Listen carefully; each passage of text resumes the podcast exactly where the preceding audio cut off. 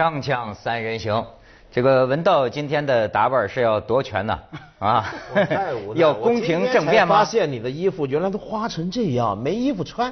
你知道，你知道芷安老师啊，你难得来一趟，今天让你见识一下我们这什么环境。见识一下他这身材，我这身材多健美，什么平板身材？什么健美身材？民族服装这呃民族服装，感觉像卖羊肉串是吧？在清真馆里头跑的是吧？对吧？缺一个缺个小帽。哎。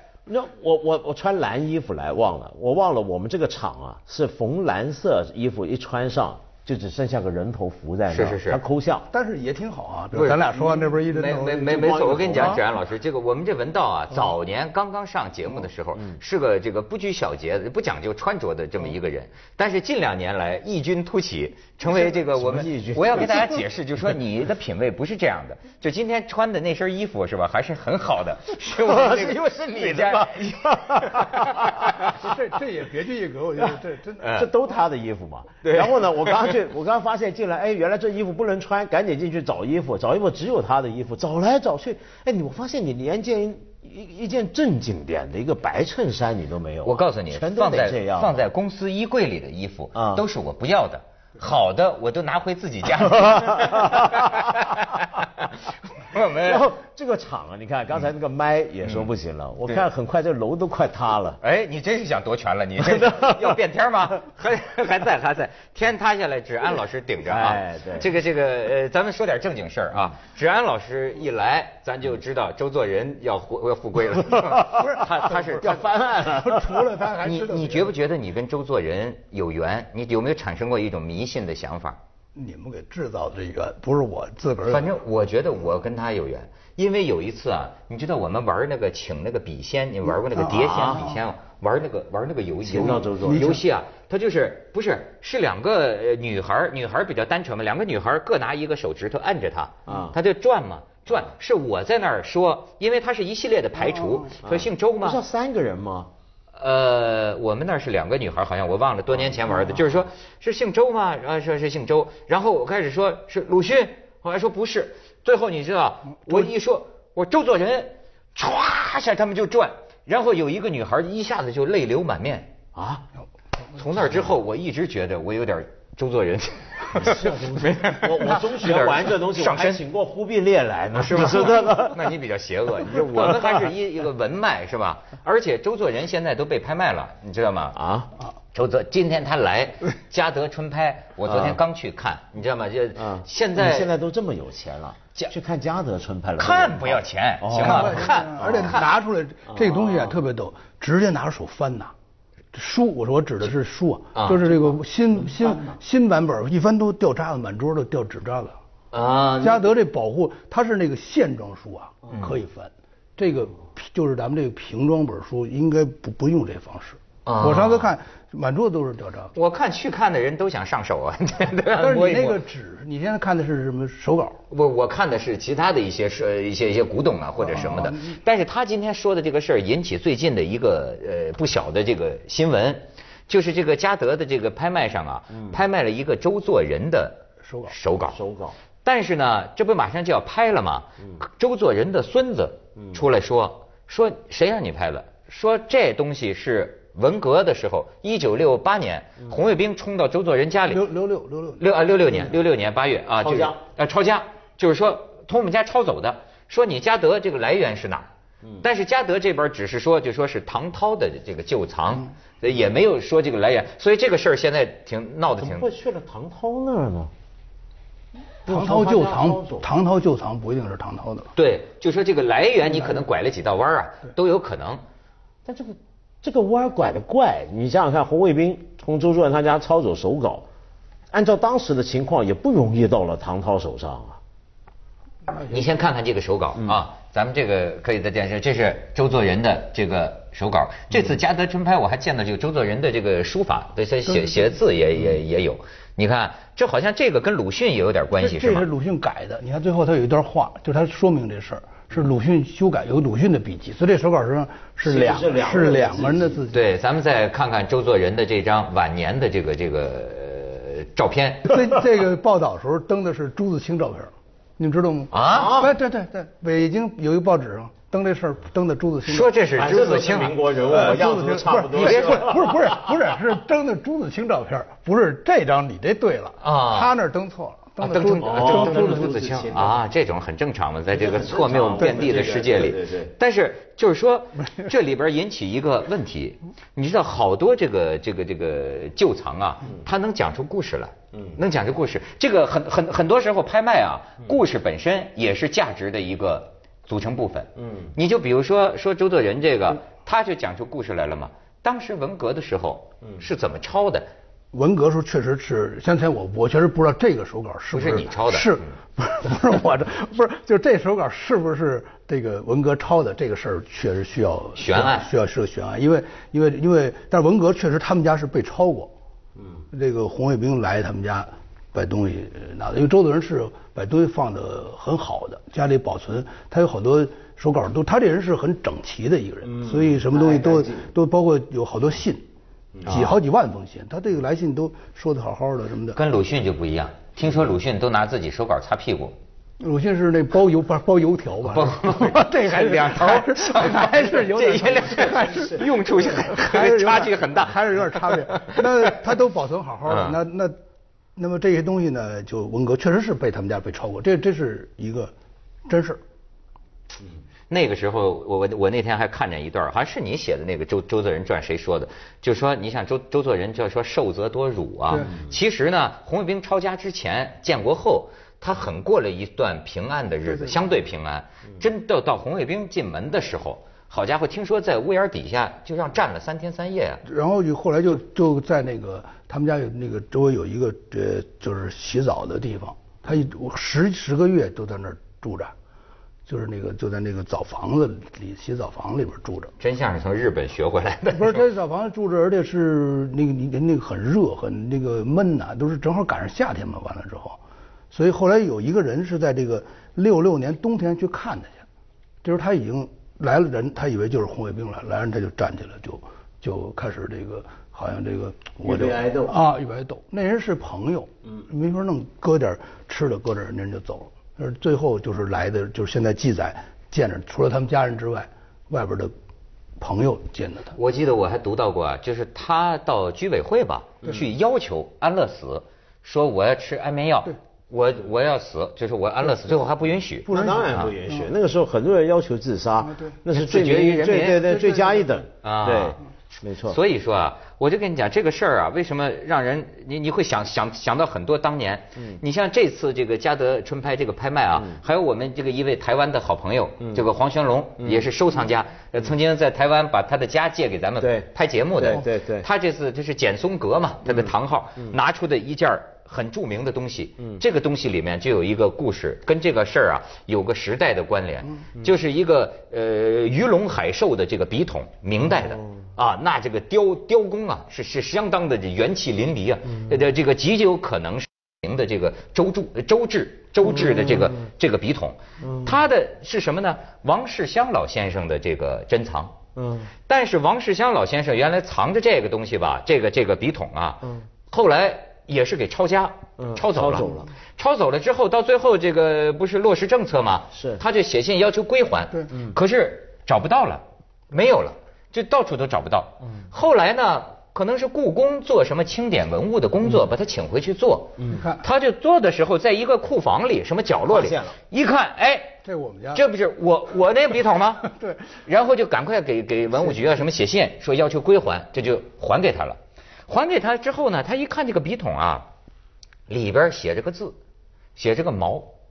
我估计这老先生啊，肯定曾经一闪念，毛主席拿去过是吧？但是别高兴太早了，没有，他不是毛，他就不不知道是怎么回事嘛。后来他就问这个故宫的人，就说这是怎么回事？故宫的人讲啊，说这是毛家湾。毛家湾哦林彪林彪出事儿之后，毛家湾那边拿过来拿过来的哦。可是呢，当年登记这里面牵出一个什么事儿啊？当年登记的时候是呃黄永胜拿走的。嗯，那么就说到了最后，王世襄也觉得这是个疑案，就说黄永胜拿走的，为什么跑到林彪家里去了？然后就讲啊，当时就有这么个故事，说是四人帮，包括其他一些人，经常开着车呀呼啸而来啊，就到故宫啊，然后拿东西啊，拿不个不但是拿，拿了之后还是互相夸耀，说我这好，你这好，所以就在这种游戏式的互相夸耀评比当中没准就百姓超换了，呃，就没准就换换了手了，可能是这个拿的就换到谁那儿去了。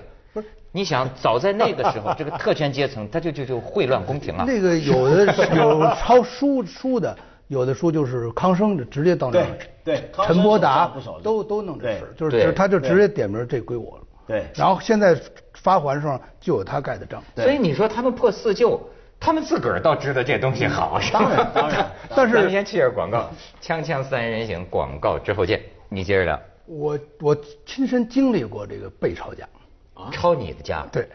哎呦，所以呢，你高寿我几何呀？怎么抄你我？我不是抄我，抄我爸爸家，哦抄抄我爸爸家。这这个文革时候，我其实今天我就可以，所以我觉得这事儿就有意思，就是好像现在可能过人不知道这个是怎么个过程。早上起来，先是街道来通知你，红卫兵要来抄抄你们家了，主要是抄你们家的书。你呢，事先你们来自己家检查一遍，把你好的留下，不好的让红卫兵抄走。哦，对街道还会跟你这么说对对对，但是你不知道什么叫好。嗯这问题在这儿，就是这比较麻烦，就是你不知道什么叫他们的标准是哎，特别怕是你把一个不好的，万一你当成好的留下，这可能是一个罪过。所以这也许是一个不知道是什么原因，所以最后留什么就留马恩列斯谋、鲁鲁迅，剩下那肯都定没错剩下都认为是不好的。然后红卫兵就把这这个东西拿装走一看，我们家对面呢住的是曹金华，也抄他们家，所以我们两曹曹金华什么人？曹金华就是鲁艺翻译鲁鲁迅翻那那个铁流，铁跟跟鲁迅一块儿那个最早的俄文译者，啊写写这个后来呃写散文的很有名的人，他在我们家对面住，连我们家带他们家一个卡车抄走了。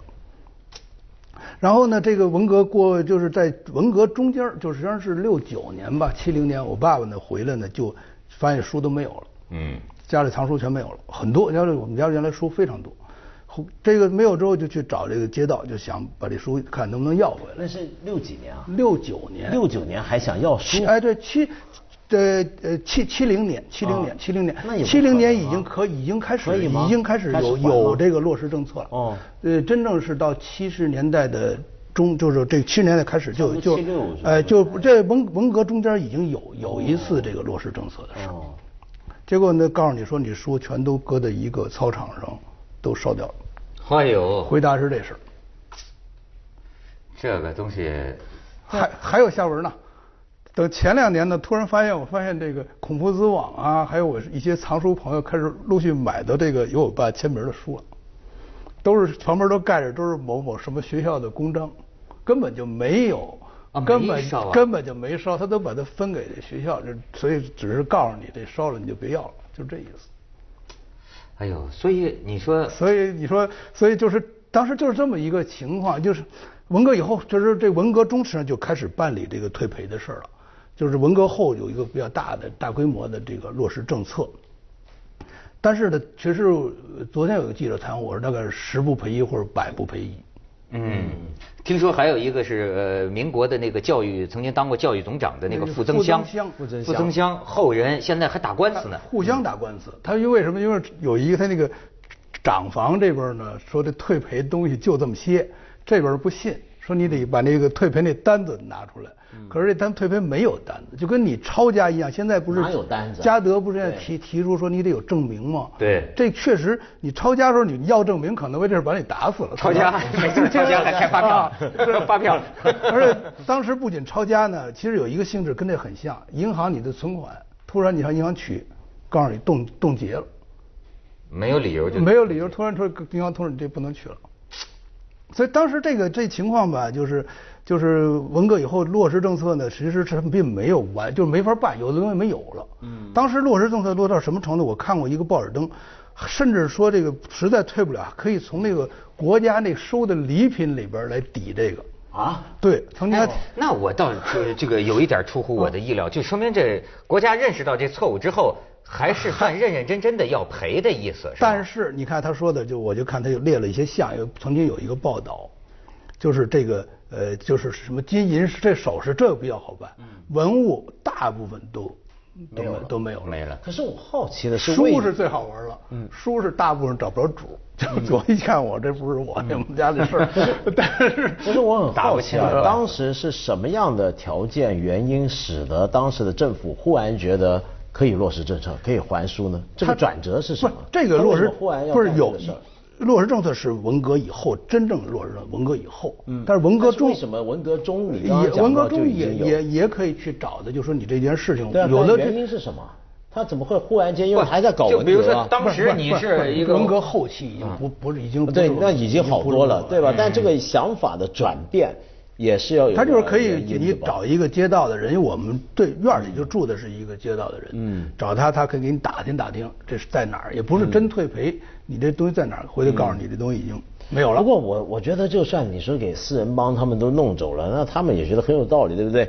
就是把你们私家有的东西归还给人民嘛，而他们是领导，领导就是人民嘛，这个逻辑，这个 在他看来很通。这个私藏这件事儿嗯。啊，我觉得中国还是有传统的，还不光是这个呃建国后，就是咱们这种所谓呃不是有句话叫什么公民意识或者一些公共财产啊，咱们还不像西方有那种共识，呃，你像他们那个是说这个敦煌，敦煌好像说这个发现那个伯希和他们，弄了很多不是弄到法国对吗？刮下来好，当时这个政府知道了，赶快就是拉，就说要保护嘛，嗯保护就是弄了多少大车呀，从敦煌那个藏经洞就往北京拉。对对对可是你知道这一路之上，嗯县官、省官就是每辆人都从大车上拿，对送到北京的时候都不存十之八九可能都没了。但是没还是那数，它这是经卷吧，这拿走一个，剩下那撕一半没错，算俩。而且我觉得这帮黑了心的还真是就拿的，他这个官僚，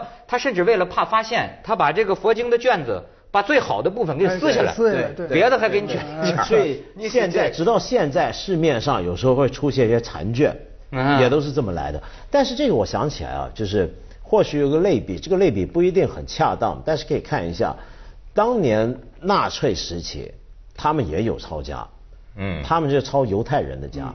那那时候那个抄家呢就很简单，人去集中营，东西给收了。嗯那那时候没收了很多的犹太人的财物，犹太人那时候有一批是相当富裕的文化精英嘛，嗯那那批人藏了很多好东西，然后那些东西呢，他收刮完之后，呃，都储存起来。那么二战之后，其中一个要解决的问题就是这批东西怎么办？直到今天这个官司还在打。德国后来的政策就是全部都要发还，那德国人很认真嘛，跟咱这不一样，他还而且当年纳税很有意思，他还真有发票。啊，就是他来抄人家的德国人有发票，东西给你保管的很好，对。但是他的问题是没人来领了，对，没人来领，人死了嘛。嗯。然后呢，对。他这个东西要退回去。那现在还有一批呢，是现在陆续发现，一直在瑞士银行的保险库。那现在这些陆续挖掘出来，那有很多住在以色列的那些犹太人，就当年那些难民的后裔，现在纷纷还在打官司要拿这个。这最近好像是奥地利，好像有一个博物馆里边有一个画有一个藏品哎，归画归还给克里姆特是谁对画的？对对对归还给克里姆特归还给一个一个人是。那个格林，就法西斯那嗯德国法西斯的格林，那家里都够开一博物馆的。你看，实际他们我就发现都是掠夺，到法国之后，博物馆里的东西都往家里运，这个玩意儿还是人同此心，是吧？没错没错 锵锵三人行，广告之后见。所以那天咱们还在说嘛，说觉得最近去中国几个旅游点儿啊很绝望，以后就不想去旅游点儿旅游了，觉得这个这个美学啊，在这片土地上完蛋了，就是它是一种啊什么呀，就是民俗变成假的，风景被败坏，是吧？就是整个就是你这套美学啊，就完蛋了。那天我们还在说呢，说。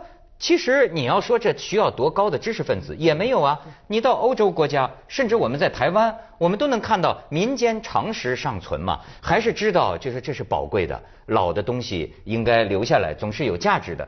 这些常识你看，怎么就到后来没有了？呃，我觉得如果拿这个手稿来说哈，嗯其实呢也有一个逐渐认识的过程。咱们就以鲁迅为例，这个这个手稿有鲁迅字哈，你看周建人一封鲁迅的信都没保留。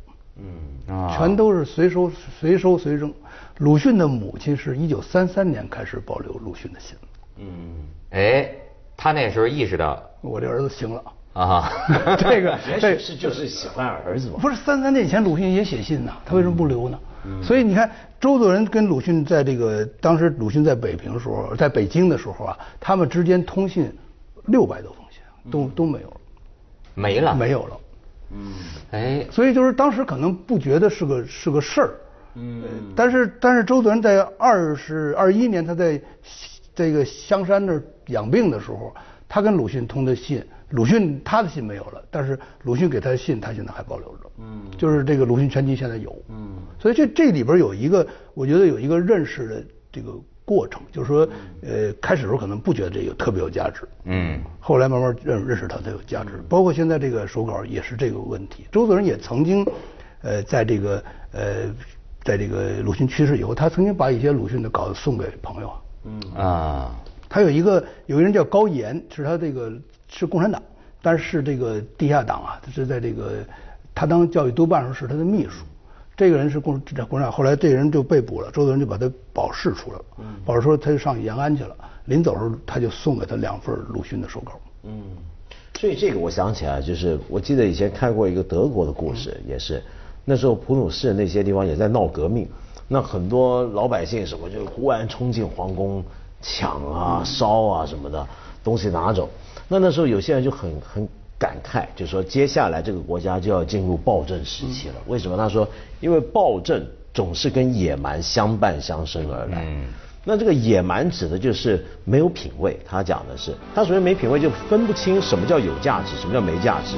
所有价值在他们眼中是平均的，所以人命也可以是这么来看的。嗯嗯嗯。就那个逻辑是通的。你心目中没有所谓好跟坏，没有美跟丑。所以人命这个生死也不是太重要，在这个角度来看的时候，就一切价值都被。接着下来为您播出《西安楼冠文明启示录》。平均，所以在文书嘛，文书坑儒嘛，是吧？